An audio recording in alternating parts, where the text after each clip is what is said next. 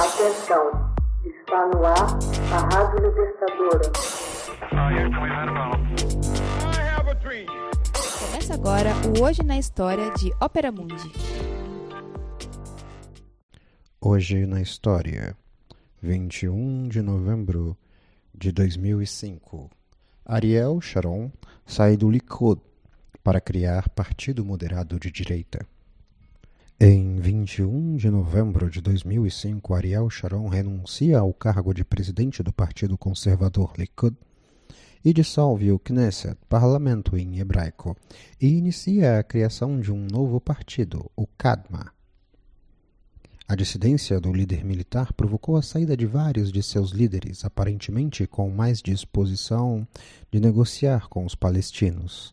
Sharon, um controvertido militar e político israelense com ação polêmica na Guerra do Líbano na década de 80, foi o primeiro-ministro de Israel entre 2001 e 2006. Já no início de 2006, em pleno exercício do cargo, sofre um AVC e, desde então, encontra-se em estado vegetativo. Na ocasião, foi substituído por Ehud Omert na chefia do governo. O Likud União em hebraico é um partido político que congrega a direita conservadora e foi criado em 1973 como uma coligação liderada pelo partido Herut, que representava os sionistas conservadores e de direita. Já o Kadma, Avante em hebraico, é um partido de ideologia centro-direitista que tem entre seus quadros ex-integrantes moderados do Likud e ex-integrantes do Partido Trabalhista Israelense. Atualmente, o Likud comanda o governo, tendo como premier Benjamin Netanyahu. No parlamento de 120 assentos, ocupa 27 cadeiras dentro de uma coligação de 66 representantes. O Likud esteve pela primeira vez à frente do governo em 1977 e liderava o país em 1979, quando foi assinado o histórico acordo de paz entre Israel e o Egito.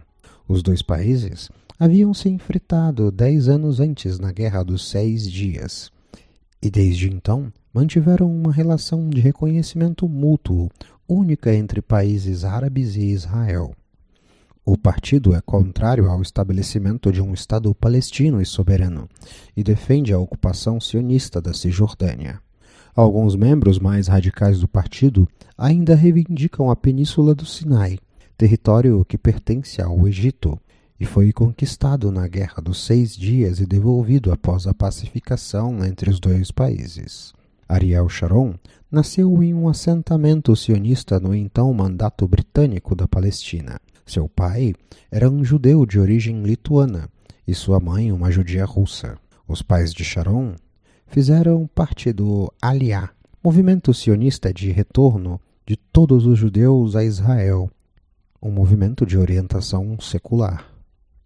Quando o Estado de Israel declarou-se independente em 1948, Sharon tornou-se comandante das tropas da Brigada de Alexandroni.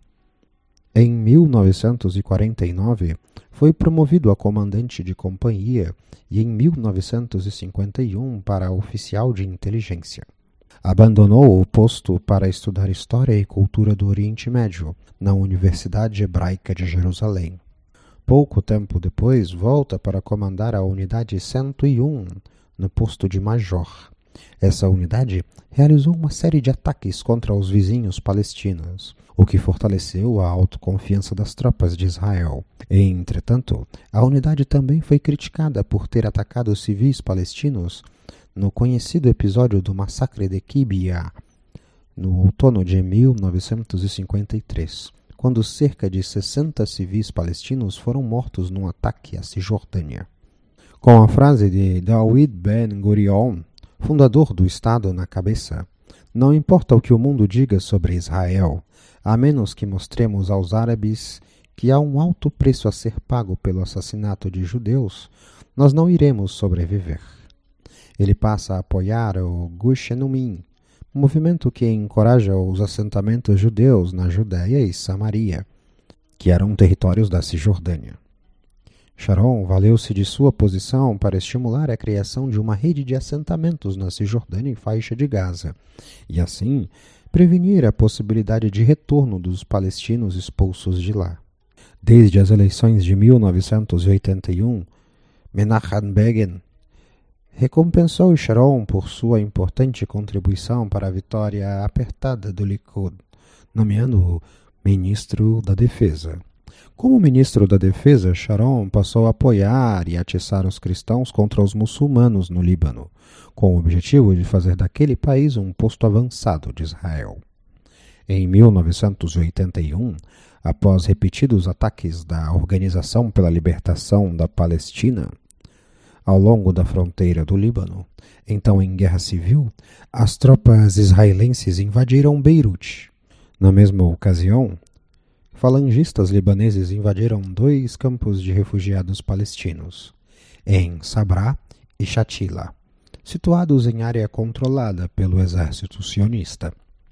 Neste episódio, segundo a Cruz Vermelha, 452 civis palestinos foram assassinados, embora outras fontes estimem o número de vítimas em até 3 mil.